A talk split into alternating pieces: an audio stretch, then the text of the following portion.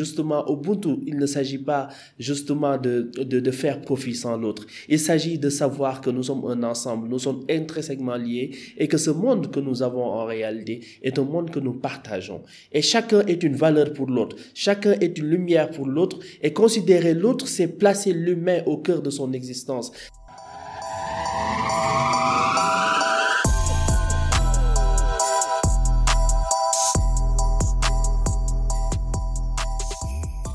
Salam Zia, bonsoir à tous et à toutes. J'espère que vous allez bien. Ici le boy Habib, aka Cyril de Habib Sal. Bienvenue au Cercle d'Influence Podcast, votre cercle qui s'inspire à inspirer avant d'expirer. Aujourd'hui, nous avons l'honneur de recevoir sur le cercle un afro-optimiste, un citoyen actif, quelqu'un qui œuvre pour l'inclusion et l'autonomisation des jeunes, quelqu'un qui forme sur les soft skills, un homme, un homme très engagé politiquement et surtout pour le développement de la communauté. Bienvenue Pape Massamba sur le Cercle d'Influence Podcast. Merci Habib et voilà, merci beaucoup Habib euh, pour l'invitation. Je suis très ravi de venir dans ce Cercle d'Influence. En je suis honoré. Ça fait un moment qu'on parle, qu'on échange sur l'idée de faire un podcast et je suis content que tu sois là. Euh, pour les gens qui nous écoutent, est-ce que tu peux nous parler brièvement de ton parcours? Ouais. Alors moi, je, je m'appelle Papa Massa et comme tu l'as si bien dit, je mhm. suis afro-optimiste, donc sénégalais, natif de Saint-Louis, donc qui a mhm. fait ses études ici, mhm. euh, qui a travaillé ici effectivement euh, sur beaucoup de problématiques, notamment du droit des femmes, notamment sur la formation, parce que depuis quand même plus de d'aujourd'hui, on va dire euh, 9 ans, 10 ans, euh, j'ai quand même eu une certaine expérience dans l'accompagnement, dans la formation de leaders, que ça soit de leaders au niveau local comme au niveau international, euh, d'organisation, sur toutes les questions qui sont liées au développement de compétences, à l'accompagnement et surtout à la communication. Donc, je dirige par la même occasion euh, Ubuntu University, qui est un hub de développement de compétences, dont la vocation justement est de démocratiser le développement de compétences en Afrique, mais également euh, le débat numérique national de la jeunesse, qui est un tank citoyen pour l'inclusion des jeunes dans les politiques publiques du Sénégal. Ah, quel parcours riche là J'ai l'impression que je parle avec le prochain président là. Mais, mais sérieusement, Ubuntu, je sais que le nom a une signification, le, le, le terme a une origine. Est-ce que tu peux revenir sur la signification du terme euh, son importance, son rôle dans l'engagement, dans la politique et dans la formation des jeunes. Ouais. Alors Ubuntu c'est aussi une philosophie africaine euh, qui prend plusieurs noms partout en, en Afrique, hein, mais qui est issue des langues bantou, surtout surtout surtout sud-africaines. On a vu Mandela quand même qui a beaucoup travaillé, qu'il qu'il a dit dans ses speeches et tout ça. Et ce qui est important de retenir de Ubuntu, c'est que cela signifie que nous sommes parce que vous êtes ou du tout, euh, on va dire, nous sommes, euh, je suis parce que nous sommes, parce que vous êtes. Donc ça signifie justement, euh, euh c'est une philosophie qui illustre le sens de l'autre, qui passe effectivement la communauté, le, le, partage, la solidarité au centre de notre existence.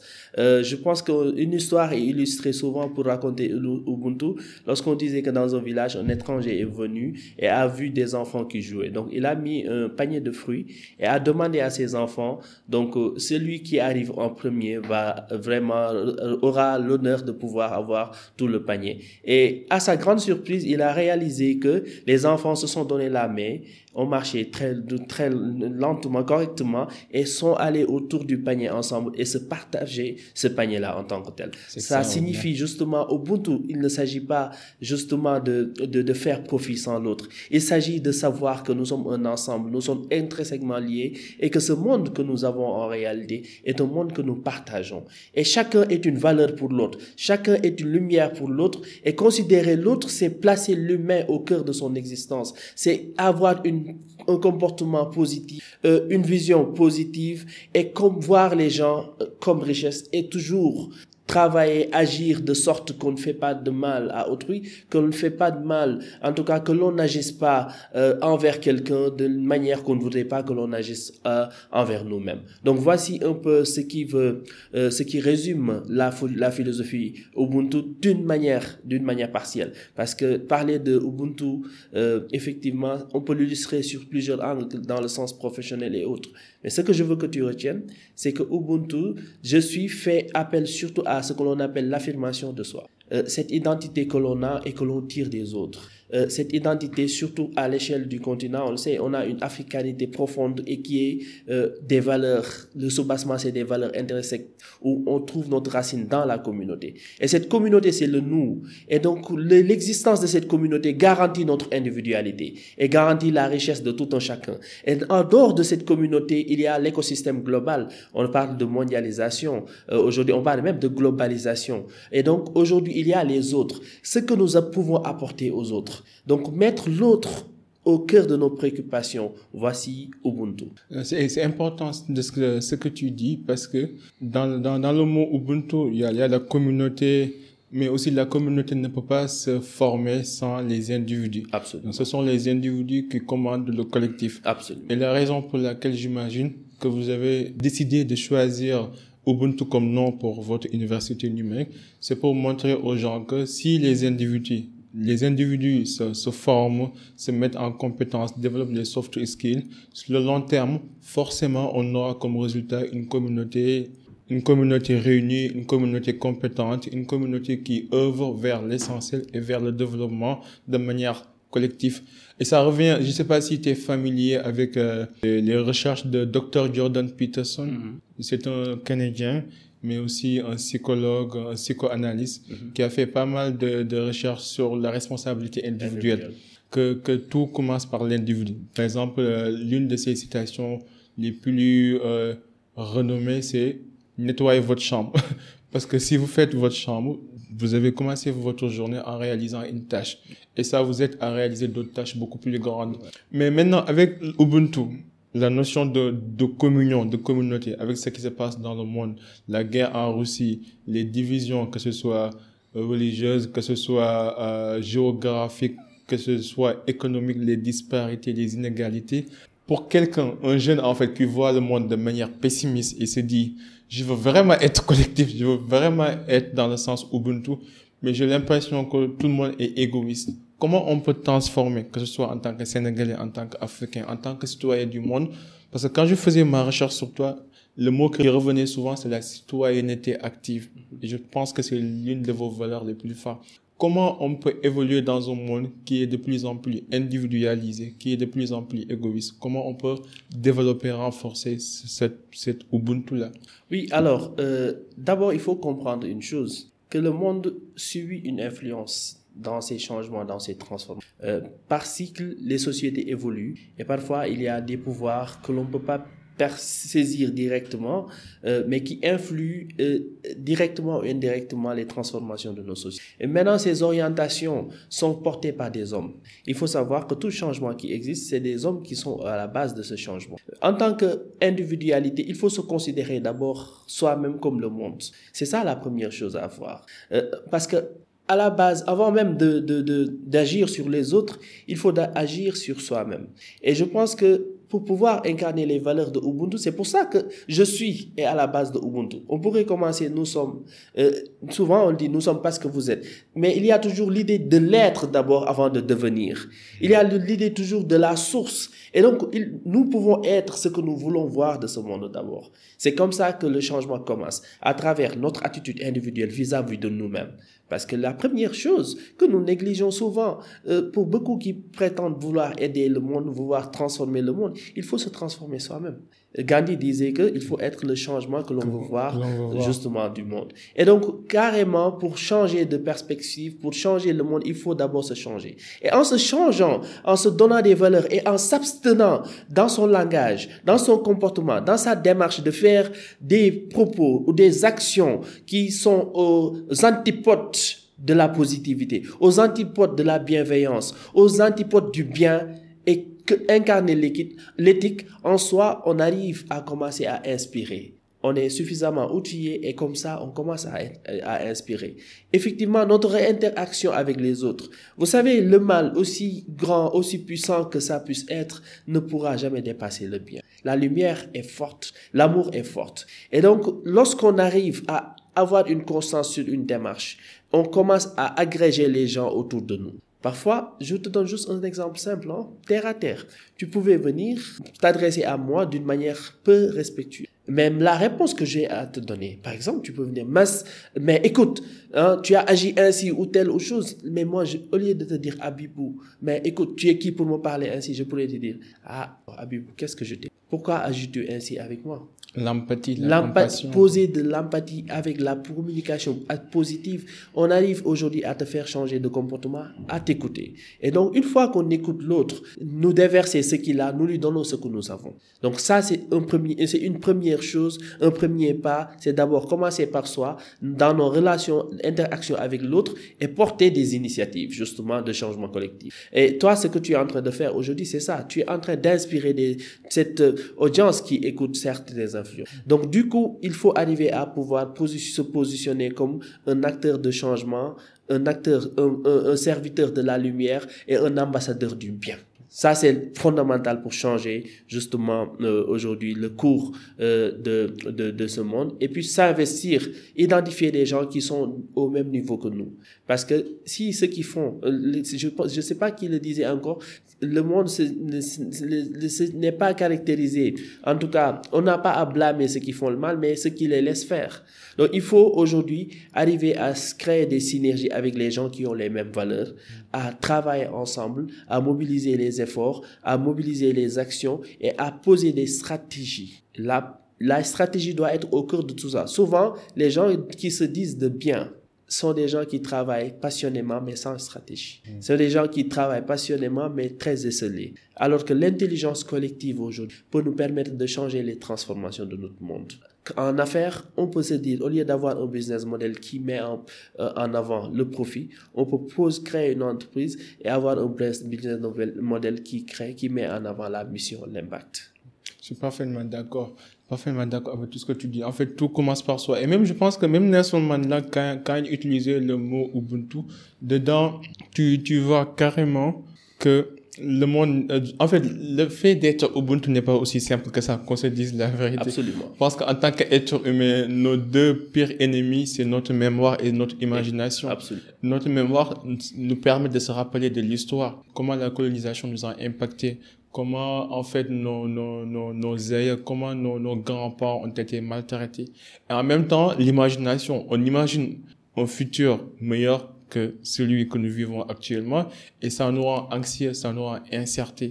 Et je pense que Nelson Mandela a, a emmagasiné ces deux valeurs-là. Il a su maîtriser euh, sa mémoire du passé, mais il a su aussi développer de l'imagination positive ce qui n'est pas difficile, pas du tout facile. C'est ça l'afro-optimisme. C'est ça, ce qui n'est pas du tout facile dans la vraie ouais, vie. Ouais. Donc, je sais que tu es un afro-optimiste, mais comment, imagine, il y a, y a, un étudiant ou bien un jeune qui est devant toi et qui te dit, Massamba, vends-moi l'idée d'être afro-optimiste. Ok. Alors, l'idée d'être afro-optimiste, c'est d'abord une prise de conscience. Parce que tout doit partir sur la base de connaissance de soi. On ne peut pas être afro-optimiste si on ne connaît pas l'idée de l'Afrique. Qu'est-ce que l'Afrique représente? Euh, Les civilisations, en tout cas l'histoire du monde aujourd'hui, a vendu effectivement l'Afrique euh, d'une manière qui, qui, en tout cas, qui est peu reluisante. Et aujourd'hui, euh, il faut qu'on change les choses. Chinois Achebe disait que tant que l'histoire des chasses, en tout cas, sera racontée, contée par les chasseurs, euh, donc justement, vrai. voilà. T'as euh, parfaitement donc, raison. justement, les, pour, pour, il faut que les lions commencent à raconter euh, donc leur histoire pour que les lions soient, en tout cas, l'acteur victorieux de l'histoire de chasse en tant que tel. Si c'est le chasseur qui raconte ça, justement, il y a un changement. C'est le chasseur qui va donner une image beaucoup plus effectivement avantageuse que cela. Donc d'abord et avant tout, il faut changer l'histoire. Il faut changer la donne sur ce qu'on nous dit. Et surtout qui raconte l'histoire, Ouais. qui a créé cette histoire. Voilà, voilà, voilà. D'habitude, ce sont les perdants qui racontent l'histoire. Malheureusement, c'est ça, c'est ça tout le. Mais ça. les vrais victorieux, d'habitude, ne parlent pas. non, voilà. Donc, il faut qu'aujourd'hui, les lions aient leur propre historien. Et nous sommes les historiens de ces lions-là. Nous sommes ces lions-là. Il faut qu'on change l'histoire de l'Afrique avec une connaissance, avec une attitude, avec une prise de conscience de ce que nous représentons, de ce que nous pouvons et de là où nous allons. Et c'est ce qui fait qu'aujourd'hui, si on veut être afro-optimiste, on n'est même pas, l'afro-optimisme, ce n'est même pas une question de vouloir être être l'afro-optimiste. Parce que le monde aujourd'hui, en tant que tel, dit que l'Afrique est le devenir du monde. Mais c'est aussi une manière de nous leurrer sur ce que nous représentons aujourd'hui. Regarde un peu comment ça se passe dans le monde. Euh, les guerres, les crises. Aujourd'hui, il va en France, il y a pénurie de carburant, de riz et même de moutarde. Et même la guerre, la, la guerre, guerre, la, la guerre de l'Ukraine et Ouais. tout ça. Donc, tous les, les transformations. La Covid nous a montré à suffisance la vulnérabilité des pays qui se, qui se targuaient d'être les plus, les plus puissants.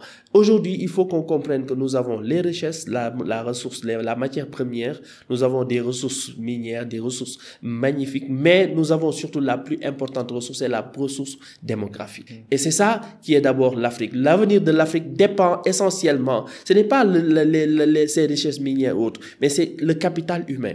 Comment est-ce que nous changeons ce capital humain, nous poussons ce capital humain à changer? Changer l'histoire, c'est raconter des histoires de succès aussi. Souvent, euh, malheureusement, on ne raconte pas très souvent les histoires de nos succès.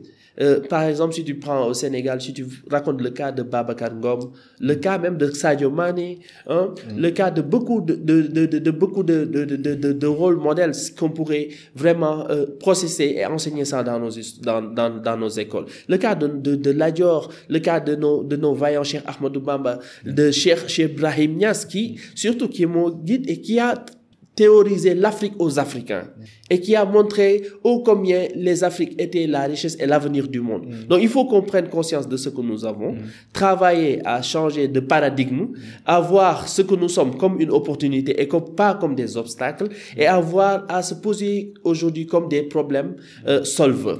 Parce qu'il y a des problèmes finder. Il y a des gens qui vont toujours, parce que l'afro-optimiste, c'est celui quand il voit un problème, il va se dire comment est-ce que je vais euh, résoudre ce problème? Quelle opportunité ce problème aujourd'hui se pose. Et je pense que en Afrique, tout est problème, tout est à refaire. Et le seul fait d'identifier un problème est une solution qu'on peut vendre, est une solution qu'on peut monétiser, est une solution qui peut fédérer le maximum de personnes pour pouvoir aller vers justement l'émergence de, de, de, de, de solutions qui fait la bonheur de tous. Je suis d'accord, je suis d'accord. Mais sauf que, en fait, ce que, ce que tu dis, je suis d'accord.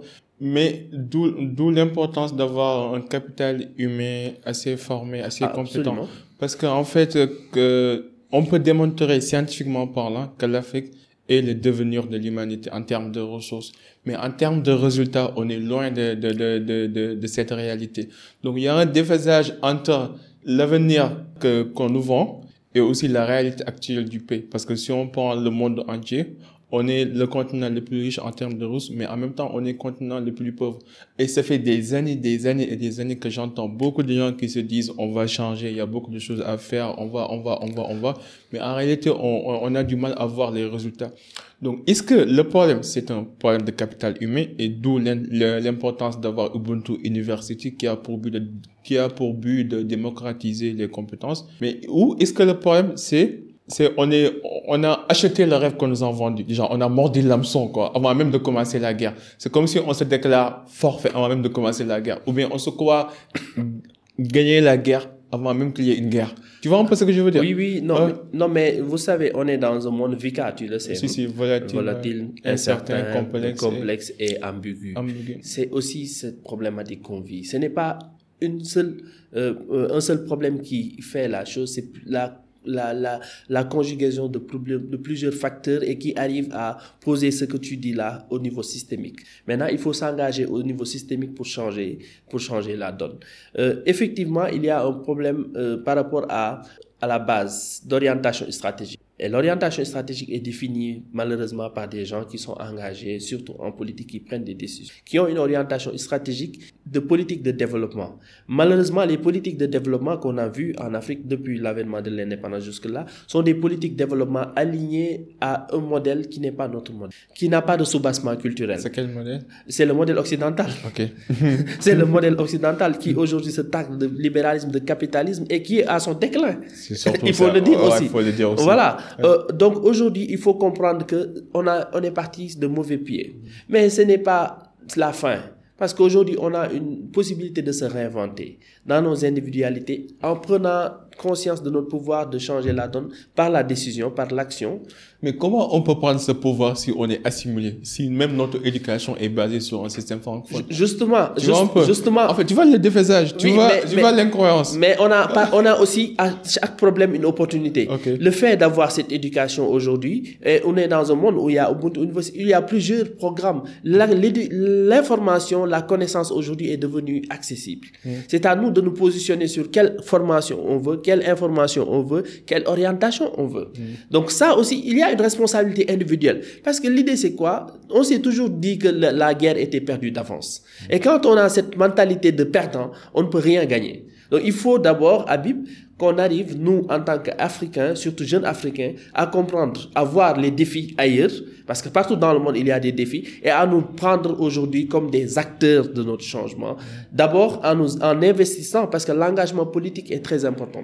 Il y a l'engagement citoyen pour changer, l'éveiller les consciences collectives et autres, mais il faut qu'on investisse les instances également de prise de décision pour pouvoir aussi arriver à insuffler la pensée que nous avons. Et comprendre surtout que les dynamiques de changement du monde là, jusqu'à présent, même la finance mondiale qui détient ça, c'est tout, tout le temps moins de 10% de- d'individus qui arrivent à créer des changements. les, Si on- inég- les inégalités économiques. absolument. Donc, si on arrive à fédérer au moins 5% d'acteurs qui travaillent sur une stratégie claire, ils pourront influer sur les autres. Ils pourront influer sur la démarche du continent, mais aussi il faut qu'on continue à sensibiliser, qu'on continue à changer le narratif, à montrer l'histoire de nos succès et voir l'Afrique au-delà de cette période qui nous caractérise. Parce que souvent, quand on parle de l'histoire de l'Afrique, on parle souvent de l'esclavage, la colonisation. Il faut rompre avec ça et voir notre culture, les richesses culturelles que nous Les avons au-delà, oui. les empires, les pyramides, la civilisation, La civilisation. le- le- les mathématiques, Ouais. voilà, la, la géométrie, tout est basé ici. Et lorsqu'on s'approprie ça, et comme disait Cheikh Diop, va revenir à la base avec le souverainisme. Travailler à réformer nos systèmes éducatifs, à parler notre langue nationale, qui est important parce qu'on ne peut rêver que par, par sa langue maternelle. On ne peut pas rêver par une autre langue. Euh, donc, il faut arriver à vraiment à, à travailler ces choses-là pour pouvoir arriver à créer une transformation. Et donc, l'éducation, c'est la base. Il faut qu'on investisse l'éducation à la base, changer la, les dimensions, la prise de conscience qu'on a là. Il faut qu'on l'insuffle au nouvel, au- en tout cas au- à cette nouvelle génération depuis le bas et qu'on continue à apporter des actions hautement qualifiées avec une stratégie claire pour changer la donne. Non, parce que ça revient à la même notion que le développement durable. En tout cas, moi, peut-être parce que je suis analytique, mais à chaque fois quand je, je, j'analyse des problèmes complexes, je trouve qu'il y a beaucoup d'incohérences dedans. Par exemple, tu parles de développement durable. On dit qu'en fait, le monde va terminer à cause du réchauffement climatique et que euh, les niveaux de mer vont augmenter. Il y aura beaucoup de catastrophes naturelles et qu'on doit diminuer nos consommations énergétiques.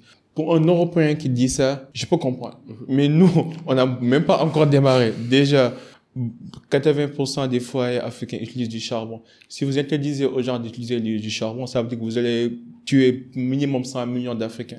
Ce sont les personnes les plus pauvres qui payent en fait les pots cassés. Donc j'ai du mal quand tu vois des capitalistes ou bien des, des environnementalistes ou des experts en développement durable taxer les pays développés et nous aussi les pays en voie de développement de, de, pollueurs. Ouais. Alors que c'est leur résultat. Non, mais c'est nous, leur nous, nous, industrialisation. n'émettons pas plus de 4% du Tu gaz vois, à effet de serre. C'est ça mon problème. Et pourtant, on nous impose des modèles de développement durable. Mais- Mais, laissez-nous, foutez-nous la paix. Mais et laissez-nous développer. Justement, j'ai entendu Chonya dire ça Hein? quand il était, Hein? euh, je pense l'année dernière au Canada, Hein? Sur cette question-là de l'expérimentation qu'on doit faire nous-mêmes. ouais. Euh, eux, ils ont expérimenté. Hum, hum. Ils ont fait leur évolution, révolution industrielle. C'est normal parce que tout ça aussi, il y a une dimension politique. Il y a certes une dimension environnementale qui est importante, mais il y a une dimension surtout politique et stratégique. Ils ont fait leur révolution industrielle. Ils ont arrivé vraiment à construire leur pays sur la base de ça. Aujourd'hui, il y a une nouvelle révolution. Il y a- on parle de quatrième révolution aujourd'hui, et qui nécessite un certain changement. Certes, le développement durable, c'est un concept qui nous concerne tous. Mais nous, nous avons la, nous avons la responsabilité d'expérimenter, de faire des erreurs. Laissez-nous d'abord nous développer et après venez nous parler de la durabilité. Maintenant, pour que ça change, le truc c'est quoi? Les rapports sont simples. Euh, vous savez, euh, euh, Habib, on ne peut pas développer un pays sur la base de l'argent de l'extérieur. Le problème, c'est là. Parce que à chaque fois, quand on nous donne des orientations systémiques, stratégiques, tu as vu le, le, le, plan de redressement euh, structurel, hein, euh, les preuves qu'on a vu aujourd'hui, hein, avec le FMI, la Banque mondiale, qui, a, qui aujourd'hui est à la base de ces problèmes qu'on a aujourd'hui. Euh, parce que lorsqu'on attend le, la source de notre développement, le financement de notre développement des autres pays, ben écoute, on sera toujours aligné sur, un, sur un modèle. Et ce modèle-là ne sera pas notre modèle. Donc il faut arriver à changer la source de financement. Il faut que l'Afrique et les pays africains prennent conscience de ça. Et donc il faut changer les leaders à la tête qui comprennent que il faut aujourd'hui qu'il y ait une mutualisation, l'inter, euh, on va dire, euh, territorialisation de l'Afrique. Où aujourd'hui, toi, en tant que Sénégalais, tu as, tu as, de, tu as, tu as de l'arachide, tu puisses aller au Mali, prendre là-bas de, de, voilà, euh, je vais dire, euh, de l'igname, euh, voilà, et que tu as du pétrole et que tu puisses aller prendre quelque chose d'autre et vice-versa. Il faut voit d'abord le partenariat sud-sud entre pays africains puisse être développé. Il faut qu'on puisse aller vers des politiques inclusives au niveau continental pour que l'Afrique finance son propre développement. Et si aujourd'hui l'Union africaine est financée par qui? Hein? La CDAO est financée par qui? Hein? Le néocolonialisme. Voilà. Euh, nos institutions ici, les politiques de développement sont financées par qui? Donc ce changement, ça, c'est inéluctable. Tant que nous continuons à nous soumettre à un système euh, capitaliste mondial pour financer les projets que nous avons et que nous ne, nous ne réagissons pas, nous ne réajustons pas par rapport à notre propre besoin, à notre propre préoccupation aujourd'hui, c'est mort. On aura beau faire beaucoup de choses, mais on va pas y arriver. En parlant de la citoyenneté active, en fait, le changement, ça commence par le bas, en quelque sorte. Et c'est important d'inclure toutes, toutes les diversités et tout. Mais comment ça se fait? C'est comme ce que tu disais tout, à l'heure, la, loi de Pareto ou la loi de 80-20, mhm. ou euh, Pareto qui était un, un, un, économiste italien qui a, qui a, qui a trouvé que 80% de la richesse est détenu par 20% de la population. Maintenant, cette même logique est appliquée dans pas mal de contextes. Absolument. Mais comment ça se fait qu'en Afrique, 20% de nos politiques nous causent 80% de nos problèmes et que ça fait des années qu'on répète les mêmes cycles, les mêmes cycles, les mêmes cycles? Mais hmm? on a toujours laissé faire. Et la citoyenneté active est aussi une des solutions. La comment, comment? La citoyenneté active suppose au-delà d'abord du fait d'être citoyen, de payer ses impôts, d'aller travailler et de rentrer chez soi, de se prendre comme acteur euh, du changement dans sa communauté. Mais il y a des gens qui, qui ont pris ce chemin, mhm. qui se sont retrouvés au sommet, mais en même temps, ils, ils sont entrés dans le système, quoi. Oui, mais c'est ça.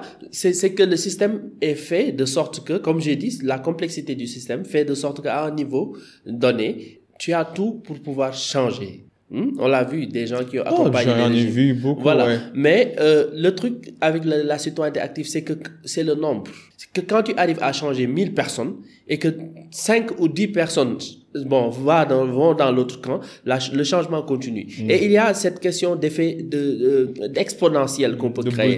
lorsque tu crées un leader, lorsque tu donnes des compétences à quelqu'un, lorsque tu le responsabilises et qu'il commence à, à influer sur, dans son environnement et qu'il fasse pareil, ben, naturellement, si tu changes 10 personnes, 10 personnes changent 10 personnes, après, ce sera exponentiel. Donc, il faut aussi qu'on travaille au même, dans le système, mais mm. à la base. Parce que la révolution aussi est systémique. Il faut qu'on donne le pouvoir à la base et le pouvoir, c'est l'information. Le pouvoir, c'est la formation. Le pouvoir, c'est la stratégie qu'on met en place.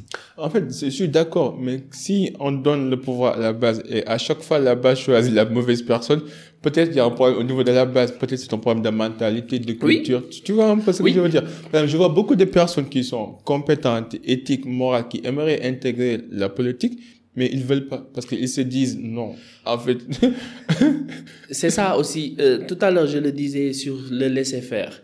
Vous savez, on est arrivé à un niveau parce qu'avant, le, les politiques, le champ politique était investi par des gens quand même qui étaient très engagés. Quoi que l'on dise, on a beau reprocher à Senghor ce qu'il a fait, Wadbo Jojo et tout ça, mais c'était des jeunes qui avaient certaines idéaux qui étaient là et qui ont commencé. Maintenant, l'intérêt, la cristallisation au pouvoir, le clientélisme politique a fait que malheureusement, les coups bas, certains intellectuels, certains compétents ont préféré aller dans leur coin, faire leur carrière et passer. Euh, d'autres ont préféré être dans l'entreprise, voilà, faire du business et passer. D'autres sont dans l'ombre. Parce qu'ils se disent que ce milieu-là, c'est des requins qui sont là et tout ça. Ils ne veulent pas. Maintenant, pour assainir ce milieu-là, il faut des voix qui s'élèvent, de, des, des, des, initiatives qui s'élèvent et qui permettent à ces gens-là d'avoir un cadre d'expression nouveau. Et ce cadre d'expression, c'est fait par le débat. D'abord et dans un premier temps, il faut que dans le débat public, qu'il y ait des gens, quand, quand les voilà, quand des insulteurs sont là-bas, qu'il y ait des gens qui sont dans le débat d'idées à côté. Mais les gens vont préférer regarder les débats d'insultes que les débats d'idées. Mais justement, c'est pour ça que la complexité, aujourd'hui, en même temps, on éveille une partie qui s'intéresse à ces débats d'idées. On, on, crée des acteurs qui portent ce changement-là à travers ces débats d'idées. On, on expérimente des propositions au niveau local parce qu'aujourd'hui, la démocratie, certes, on parle globalement, mais il faut pas négliger le fait de ce que tu peux faire dans ta communauté ou dans, euh, ou dans ton quartier. L'effet de, euh, l'essaimage, en fait, est, très possible. Donc, si aujourd'hui, toi, dans ton, dans ton quartier, tu arrives à mobiliser les jeunes autour d'actions positives, à les faire changer de mentalité, à travailler, par exemple, pour les, pour les AS et autres, à faire en sorte qu'ils collectent les, euh, les déchets ici et à les transformer, à les monnaies et autres pour financer leurs trucs inclusifs, à poser des initiatives économiques qui permettent de créer de l'emploi ici Rapidement, tu crées un modèle.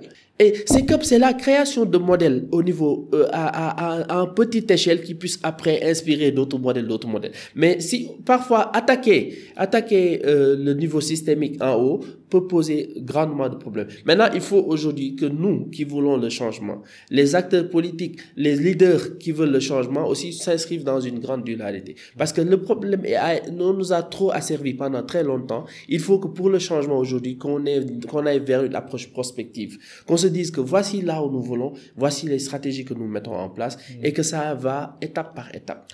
Je suis d'accord. En même temps, je suis, je suis pour free speech, disons, la liberté de la parole. Mais je pense qu'au Sénégal, en fait, quand je peux, je suis prêt à faire un débat avec n'importe quelle personne. Moi, j'aime bien les débats d'idées, mm-hmm. les débats de raison. Mais quand ça devient émotionnel, euh, quand ça devient euh, une question de sentiment, de camp, euh, de doctrine, de dogmatisme, j'évite parce que je sais que peu importe on, on, jamais on va trouver un consensus parce que tu es venu avec des idées préconçues.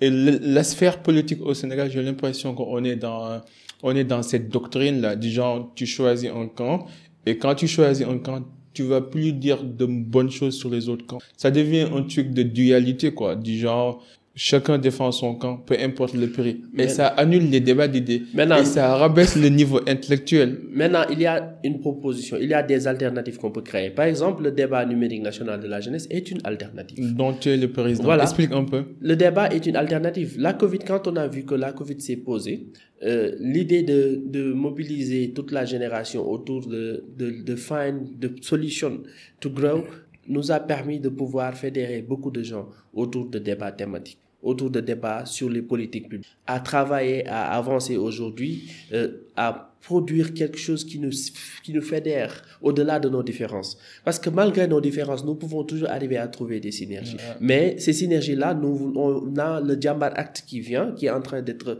euh, drafté, qui est le pacte national de la jeunesse, qui va unir la jeunesse sur les consensus que nous avons au moins pu avoir sur la direction que nous voulons aller. Ensuite, ce consensus-là nous permettra d'avoir un plan d'action commun sur comment nous allons y aller. Et à ne pas se presser pour dire on va y aller demain, mais à travailler sur une stratégie jusqu'en 2060 où nous aurons 100 ans d'existence, d'indépendance, de, de, pour nous dire voici comment chaque année la stratégie qu'on met en place. Donc c'est des débats qu'on met, euh, on donne la parole à des gens habilités à prendre la parole, effectivement, et on consulte également ceux qui, les autres pour pouvoir prendre leurs idées à travers de workshops, à travers une consultation ouverte, pour que chacun puisse dire son idée sur la construction de la nation, que ça soit sur les questions de la citoyenneté, le Sénégal qu'on veut, le rêve sénégalais, le devenir, que ça soit sur les questions de l'économie, comment bâtir l'économie, comment lutter contre l'inclusion, euh, euh, voilà, la croissance, comment fédérer les forces vives autour d'actions, que ça soit autour de l'innovation et autres. Nous sommes en train de travailler.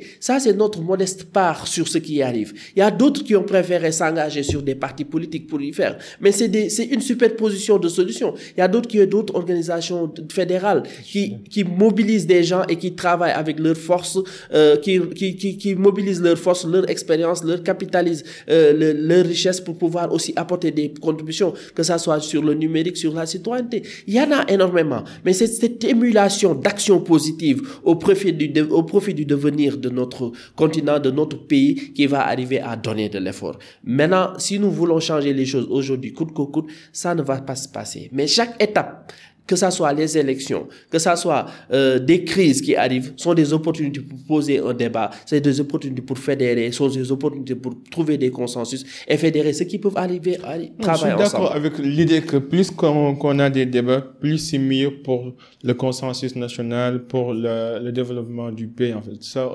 plus qu'on a des voix, plus ça importe.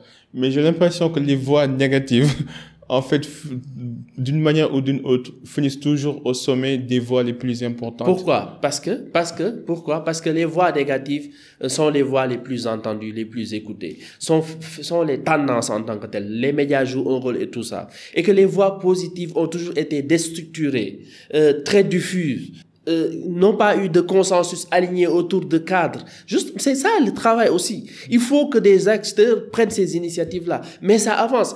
Moi, je reste optimiste sur le fait que, quoi qu'il en soit, je vois aujourd'hui un Bamba, l'eau de Paps, qui arrive à lever des fonds, un Wikari euh, qui arrive à lever des fonds, à créer une solution sur les e-logistiques, un Yai Soadou euh, euh, qui, qui arrive à mettre e-cover, à transformer justement, euh, euh, à, à, proposer une, une, une, une, alternative, un Jamboni qui travaille aussi sur l'habitat. Je vois des gens, un Suleiman Sek comme ça, qui, qui travaille sur l'éveil des consciences. Hein. Je vois un Sobelgom qui aujourd'hui essaie de fédérer un consortium. Euh, d'autres acteurs. Je vois des jeunes, des Nafi euh, qui Nafi naviguer qui travaillent sur justement j'existe. Donc le fait de donner une identité à chacun, un Sophie Gay qui travaille sur euh, les racines de l'espoir. Donc toutes ces initiatives là ne sont pas effectivement anodines, et ces initiatives là à chaque fois qu'un succès est créé sur un domaine, cela inspire d'autres à aller vers euh, euh vers vers, vers l'avant.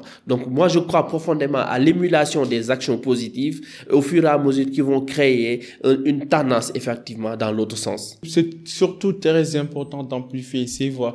Et ça me désole quand par exemple au Sénégal tu vois tôt matin tu vois les gens écouter Tess. Mais pourquoi tu commences ta journée avec des avec des histoires aussi négatives, aussi abjectes alors que tu as, as tellement de choses positives? À quoi être reconnaissant. Nous, nous, on est différents des pays Non, moi, je comprends pas. Les pays scandinaves, eux, ils ont, c'est les médias qui, qui, qui, qui, poussent les tendances. Ici, les médias essaient d'avoir, euh, justement, pour leur business model, essaient de, de créer des contenus. Moi, ça me fait mal. Même, même, même psychologiquement parlant, c'est même pas bien pour notre, en fait, bien-être en tant que communauté, le fait d'amplifier les, les trucs négatifs. Même sur les journaux, tu vois des affaires de viol, des affaires d'inceste, des affaires de société.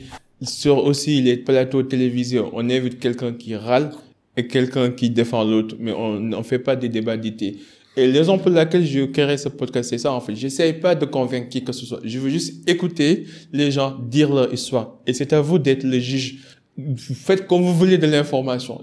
L'essentiel, c'est que l'information est sortie par la personne. L'histoire est racontée par la personne elle-même et que personne ne peut défamer cette histoire. Pour un jeune, par exemple, je donne un exemple. Moi, quand j'étais à l'école, à l'université, je vais co-créer l'association des techniciens et ingénieurs en qualité, hygiène, sécurité, environnement parce que je voulais contribuer, je voulais participer. On a fait des forums, on a été partenaire avec Perevantica. Je veux pas dire l'école. On a fait de belles choses en tant qu'étudiant.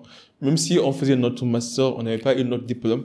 Mais avec le temps, tu vois que même tes propres professeurs sont jaloux. C'est même tes propres professeurs qui vont venir dire que, ah, les jeunes là, ils se comportent comme si ils ont fini l'école, alors qu'ils sont toujours dans l'école, tu vois. On avait même eu des opportunités de bourse ou de voyage, mais ils nous ont, ils nous ont privé de ça.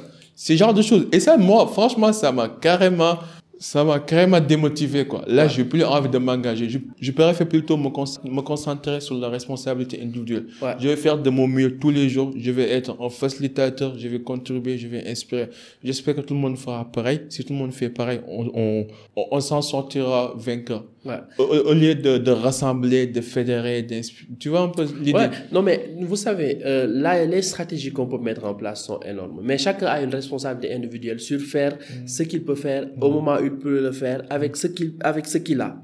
C'est ça l'expérience effectuelle, comme tu, tu le sais. Chacun, ce qu'il est est important, ce qu'il sait est important, ce qu'il connaît est important. Il peut saisir des opportunités de transformer sa vie et de transformer euh, sur les autres et d'influer son environnement direct. Cela n'empêche pas que dans l'ensemble, il faut qu'on identifie comment on travaille ensemble. En plus, il faut savoir que tu as vécu une expérience euh, euh qui est qui n'est pas reluisante par rapport à ça, mais par ailleurs, il y a aussi des storytelling qu'on doit faire sur ceux qui ont euh, vécu des expériences euh, positive dans cela.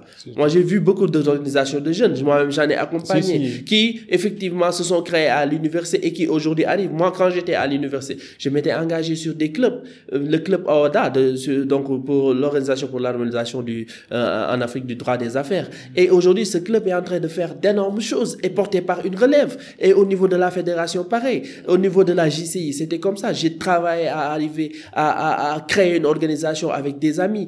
aujourd'hui, Aujourd'hui, cette organisation est en train de faire de belles choses. On a fait carrière, on est passé à autre chose. Et je pense qu'il faut créer des relèves, il faut créer de bonnes pratiques, qu'il faut mettre les gens dans un cadre où on puisse, ils puissent porter le leg et à chaque fois voir le next step. Ce que tu fais là, il y a un next step. Mm. Et à partir de, de ce podcast-là, beaucoup de choses peuvent émerger. Un autre business model peut émerger, où des partenaires viennent, où ceux qui viennent ici sont accompagnés par tes partenaires et autres, et tu contribues directement au-delà même de la sensibilisation, de l'événement des consciences, à avoir un apport direct, un impact direct sur le projet des autres. Moi, je crois en ça et ça, c'est possible. C'est des choses qui sont palpables, mm. mais il faut les, ce n'est pas suffisant. On est 17 millions, ce n'est pas beaucoup, certes, mais il faut qu'on amplifie les histoires de succès. Il faut qu'on amplifie les histoires de réussite. Il faut que nous, qui essayons de faire quelque chose de bien, puissions aussi hausser le ton pour que l'harmonie, le chant que nous créons puisse prendre le dessus parce que nous avons la meilleure mélodie qu'il faut, qu'il y en tout cas qu'il existe. Et je pense qu'en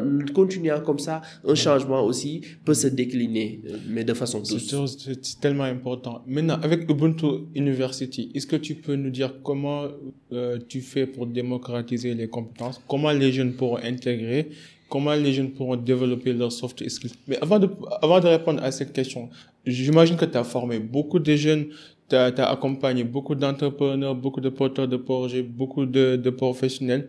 Est-ce que tu peux nous détailler quels sont les soft, les soft skills que les jeunes manquent le plus d'après ton expérience? Alors, d'abord et avant tout, nous sommes dans le 20e siècle, donc euh, qui est caractérisé surtout par euh, l'incertitude d'abord, l'ambiguïté, on l'a dit, la complexité, la volatilité. Donc, les soft skills qui sont importantes, c'est d'abord c'est l'adaptabilité. L'adaptabilité, quand on ne s'adapte pas, on ne peut pas avancer.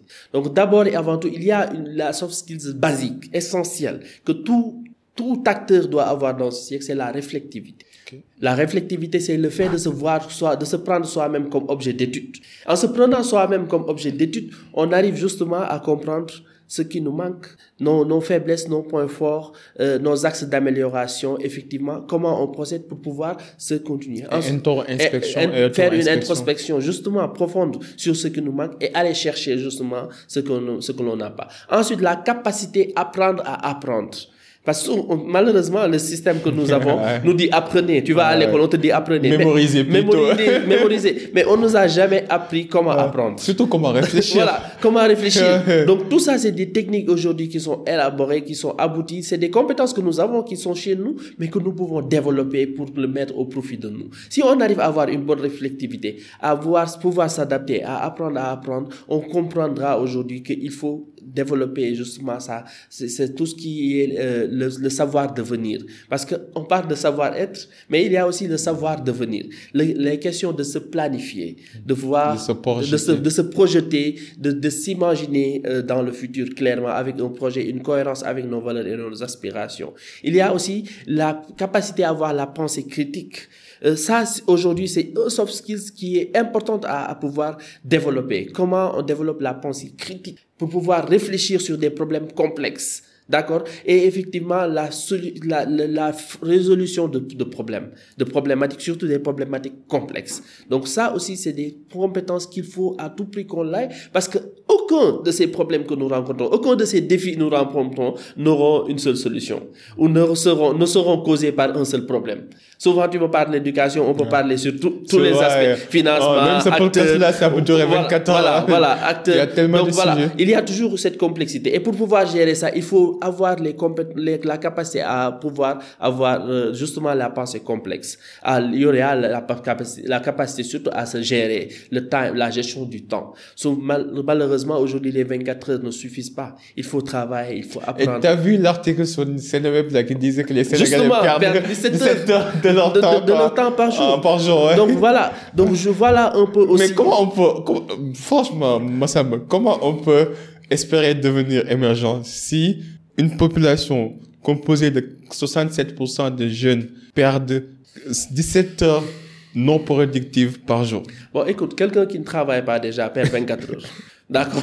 C'est exceptionnel. Donc ça, il faut le dire. Et donc, voir le taux de chômage. Oh ouais, c'est Hmm? sûr. Donc, au Sénégal, on parle de taux d'insertion, ceux qui ont de l'emploi véritablement euh, décent en tant que tel, qui, qui, qui, n'arrivent même pas à 1 million sur les 17 millions de Sénégalais. Donc, ça veut dire qu'il y a extrêmement de gens qui, aujourd'hui, sont des activités, sur des activités non productives. Ces activités non productives, c'est du wassahalat, c'est des teus, c'est des, Des trucs du genre, oui. c'est des luttes, musique, danse, c'est des cas qu'ils vont, qu'ils font là, c'est les marabouts, les marabouts et tout ça. Donc, effectivement, malheureusement, on- le- le- l'espace médiatique n'est pas encadré. Parce qu'une énergie, lorsqu'on a une orientation, il faut une stratégie de communication il, qui, qui encadre et qui permet de pouvoir mettre euh, le développement au cœur des concertations, le développement dans les préoccupations et éclore les opportunités. L'État fait beaucoup d'efforts sur beaucoup de domaines, mais c'est pas suffisant parce que on peut pas arriver à, à, à semer quelque chose et à travailler pour son contraire. Il y a deux poids, deux mesures sur beaucoup d'actions et il n'y a pas de les moyens de communication essentiels pour aussi mettre en avant certaines, certaines initiatives. Donc ça, c'est une chose. Par rapport aux soft skills, il y a l'entrepreneurship,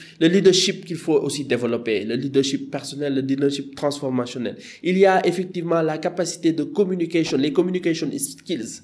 Euh, voilà, comment on communique, que ça soit à l'écrit euh, et, par extension, tout ce qui est euh, communication sur qui on est, il, il reputation quand tu le prends sur le plan digital et autres, le, le, le- comment on dit branding, euh, le personal personal branding, branding. tout ça c'est important parce qu'aujourd'hui on, est on est un produit, on est un produit et il faut savoir se vendre. Donc voilà, il y a, il y a le management skills également qui est importante. Donc tout ça, il y a un certain nombre de skills qui sont importantes qu'il nous faut développer et euh, qui sont des compétences les plus recherchées aujourd'hui pour les entreprises et pour les J'imagine qu'il y a organisations. quelqu'un qui s'est dit, mais Massamba, ça c'est beaucoup de choses. Hein. Non, c'est pas Euh, beaucoup. mais euh, en fait, ce que j'essaie de dire, c'est que tout ça revient au fait qu'on est des êtres humains. On n'est pas des créatures.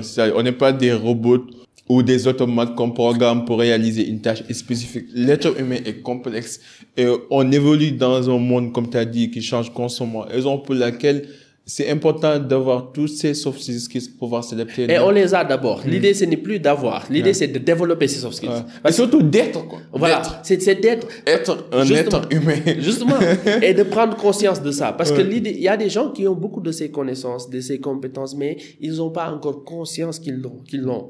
Et ils l'ont pas encore modélisé. Et le fait de modéliser un certain nombre de compétences, de comprendre ça et d'en prendre conscience, donne une valeur ajoutée sur beaucoup. Et justement, c'est pas essentiel, la confiance en soi. en soi. Surtout la conscience. La conscience de soi, c'est- une, justement, c'est une des déclinaisons. Ouais. Parce que la conscience de soi, l'affirmation de soi aujourd'hui, décli- sont issues justement de la confiance en soi. J'ai l'impression que beaucoup de jeunes, en fait, vivent et s'adaptent par rapport aux réalités externes, mais tout commence à l'intérieur.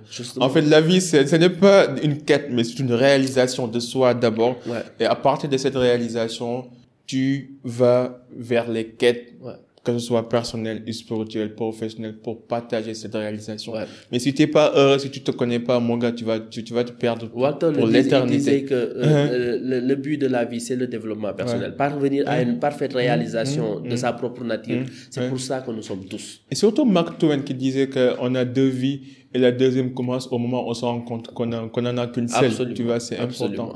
Et pour les gens, comment ils peuvent euh, intégrer Ubuntu? Comment, comment ils peuvent apprendre tous ces soft skills? Bon, alors, Ubuntu, nous procédons par programme. Euh, pour la plupart en B2B d'abord, dans un premier temps, parce que nous travaillons beaucoup avec les partenaires dans le cadre des projets qu'ils implémentent pour les accompagner sur la partie soft skills. Maintenant, nous lançons justement le African Soft Skills Development Tour, qui sera ouvert, un programme ouvert et en ligne, qui pourra être accessible par le maximum de personnes.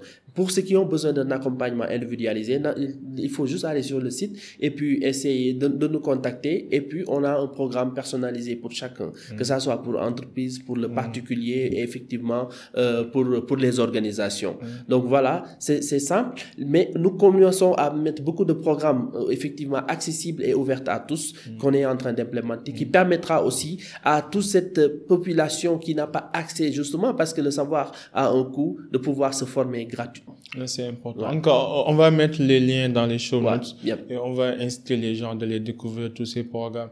Mais ce qu'on a discuté aussi, c'est le capital humain qui est super important. Comment mettre la, personne qu'il faut à la place qu'il faut?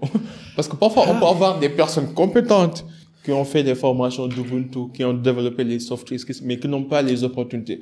Je pense que les gens parfois confondent entre l'égalité et l'équité. Ouais. L'égalité, c'est que on est tous égaux devant Dieu, on est tous des êtres humains, on est tous égaux devant la loi. Mais l'équité, c'est les opportunités. Les opportunités, ça, ça, ça se crée. En même temps, ça se donne en fonction de ce que tu sais faire, genre les compétences. Donc, on est égaux, mais on n'est pas équitable.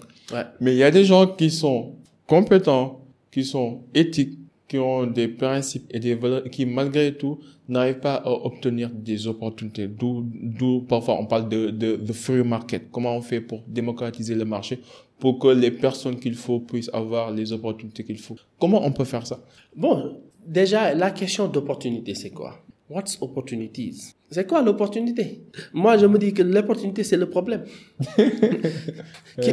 Qu'à chaque fois qu'on find, qu'on trouve une, euh, une problématique ou un problème spécifique, un défi, c'est une opportunité. Mm. Il y a des gens qui, ont, qui préfèrent aller dans le système de carrière ou de l'emploi.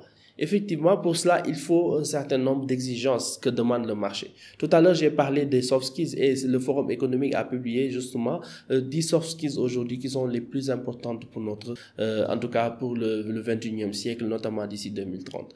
Euh, et il faut effectivement se donner les compétences et pouvoir être utile parce qu'il n'y a pas de secret dans ce monde.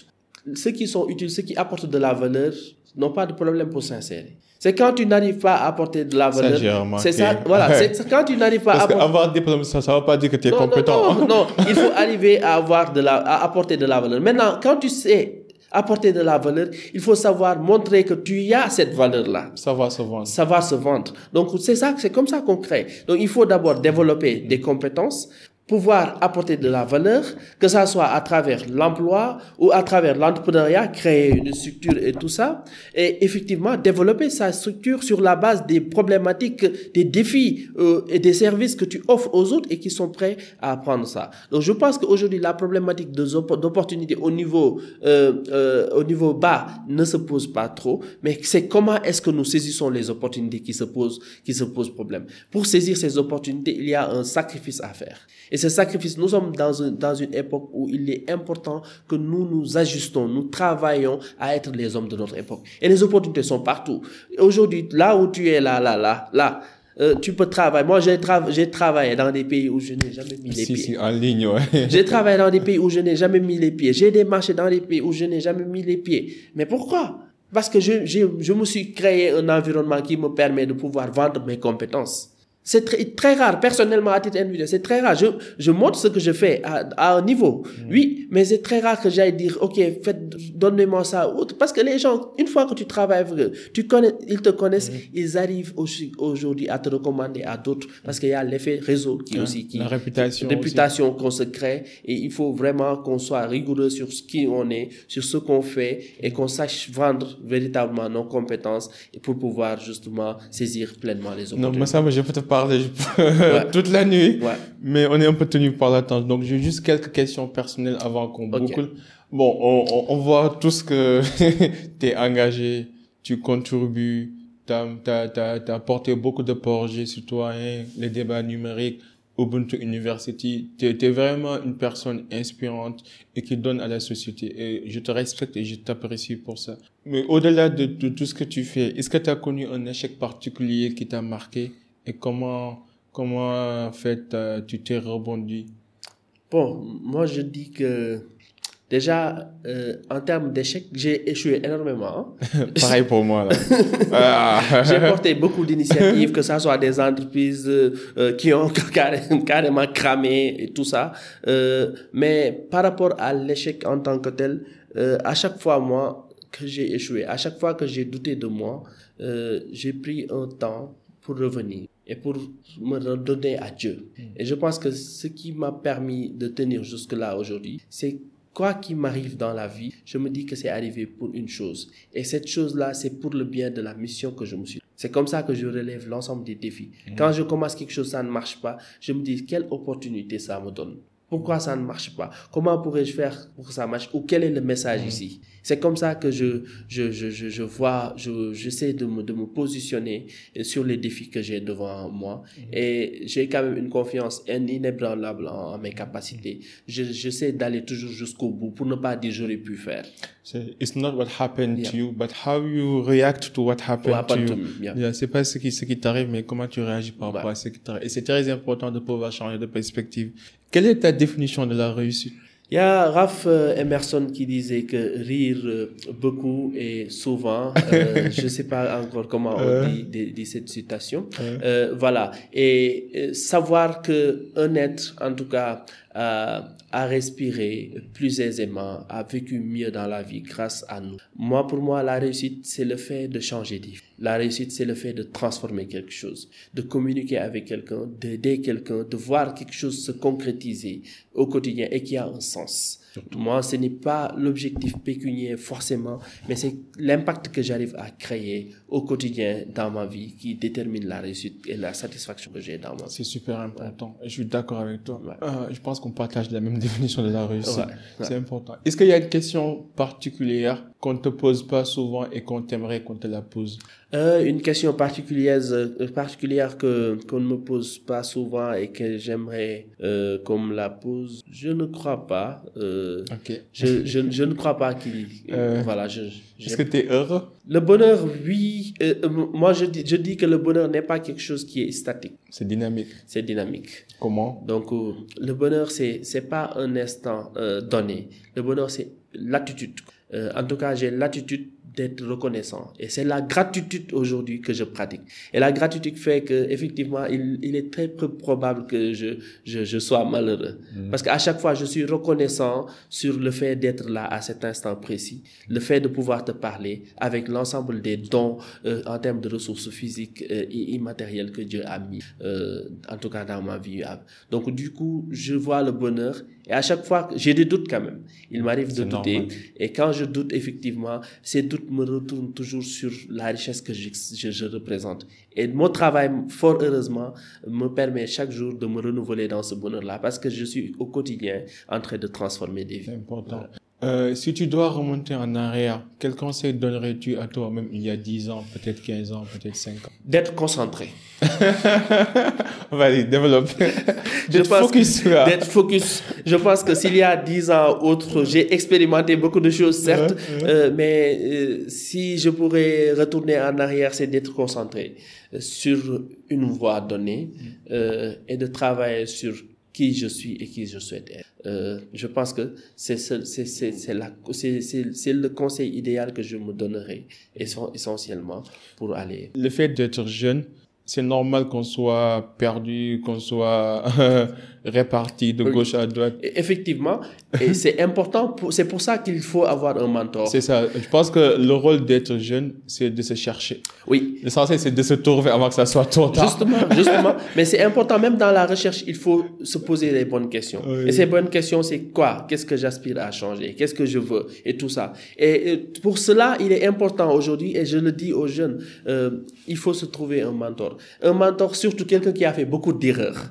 Il nous permet vraiment de, de, de, pouvoir aller très vite là où nous allons. Il ne va pas nous empêcher d'avoir de faire des erreurs par nous-mêmes et autres, mais il nous facilitera la tâche sur, avec beaucoup de sagesse sur les choix stratégiques que nous pouvons prendre. pour pouvoir effectivement nous positionner. Et qui a été ton plus grand mentor ou qui est ton plus grand mentor actuellement? Moi, ma, première référence mentor en tant que tel, c'est le prophète Mohammed. Euh, son combat, la manière dont il a implémenté l'islam dans un environnement où des gens ne croyaient pas, où il est arrivé à les convaincre de changer de pratique, où il a fait preuve d'abnégation, de combativité hmm, pour poser euh, un message universel euh, qui rappelle à Dieu, qui permet aux gens de revenir. Je pense que sa vie, son œuvre aujourd'hui sont vraiment euh, justement mes inspirations au quotidien et son message me réconforte et me sert de guide à chaque fois, je vois, j'essaie de voir est-ce que ce que je fais est en harmonie avec ce qu'il a porté et comment est-ce qu'il a. Et quelle influence aimerais-tu laisser dans ce monde? Euh, Dans ce monde, la seule chose que je souhaite aujourd'hui, c'est qu'en partant, qu'en Afrique, je puisse permettre à qu'il y ait un cadre qui agrège le maximum de jeunes qui puissent travailler ensemble main dans la euh, vers une direction. Euh, ça, c'est, c'est le rêve que j'ai, c'est le travail que je fais au quotidien. Il faut euh, que les jeunes puissent comprendre que le continent, ce n'est pas les autres. Nous ne sommes pas l'avenir du continent, mais nous sommes le présent. Du... Il faut que nous comprenions comment travailler ensemble, euh, à prendre effectivement ce qui nous appartient et à pouvoir définir, créer l'Afrique que nous voulons tant. Massamba, you're the royal deal. si jamais tu deviens, si jamais tu, tu comptes en fait euh, euh, participer aux élections présidentielles, dis-moi, moi je vote pour toi. T'as, un non, mais ça, ça c'est trop. T'es enfin ici. En tout cas, je, je te remercie. Franchement, c'est fut un honneur. J'ai beaucoup appris, j'ai beaucoup apprécié la discussion et le cercle d'influence de ton cercle. Si, on peut être et tout, n'hésite pas. je suis sûr que dans l'avenir, on fera d'autres podcasts. Bon, ici, c'est ta maison. Quand tu veux, si tu as des trucs à promouvoir, nous, on est là pour ça. Est-ce que tu as un message particulier, un dernier mot à donner aux gens qui nous écoutent? Le message, c'est d'abord te remercier et remercier ton équipe. Vraiment. Non, l'honneur est pour nous. Voilà, très, qui est constitué de jeunes mm. et qui n'arrive pas, qui n'attend pas je pourrais te dire, j'attendrai d'avoir ça, de terminer telle chose, telle chose pour pouvoir me consacrer à apporter de l'impact. Tu as réuni des gens compétents et tu fais quelque chose qui a du sens pour toi et pour vous, qui a un impact de direction. Et ce message-là, c'est ce que je voulais lancer? Qui qu'on puisse être, où qu'on puisse être, avec ce que nous avons, avec ce que nous savons, nous pouvons changer les choses. Ne laissons pas le monde être approprié par les gens qui nous dominent, par des gens de mauvais intentions chaque jour que nous levons, nous avons levons, nous avons la possibilité de créer quelque chose de positif. Donc, soyons Ubuntu, soyons le changement, soyons l'Afrique que nous voulons. C'est le message que je vais te Parfaitement, d'accord. Comment les gens pourront entrer en contact avec toi? Ben, il faut juste m'écrire. Hein. Moi, je suis sur les réseaux, que ça soit LinkedIn ou euh, Facebook ou autre. Il faut juste taper Papa Massamania ou The Man of Ubuntu. Ubuntu. J'espère que vous l'avez entendu. Ce fut un grand plaisir. N'hésitez pas à le contacter, à lui envoyer des messages et surtout à, à intégrer de Ubuntu University. Je ne pense pas que vous allez le regretter. En tout cas, ce fut un plaisir. Merci de nous avoir suivis et au nom de toute l'équipe, on vous remercie. On vous remercie de nous avoir choisi de, de le suivre et le fait que vous vous abonnez sur les réseaux, ça nous fait grand plaisir. On est reconnaissant, on est reconnaissant envers chacun d'entre vous. À la prochaine. En attendant, soyez unique, soyez légendaire. C'était avec Pape Massa sur la citoyenneté active. Peace and love. We out. Bye.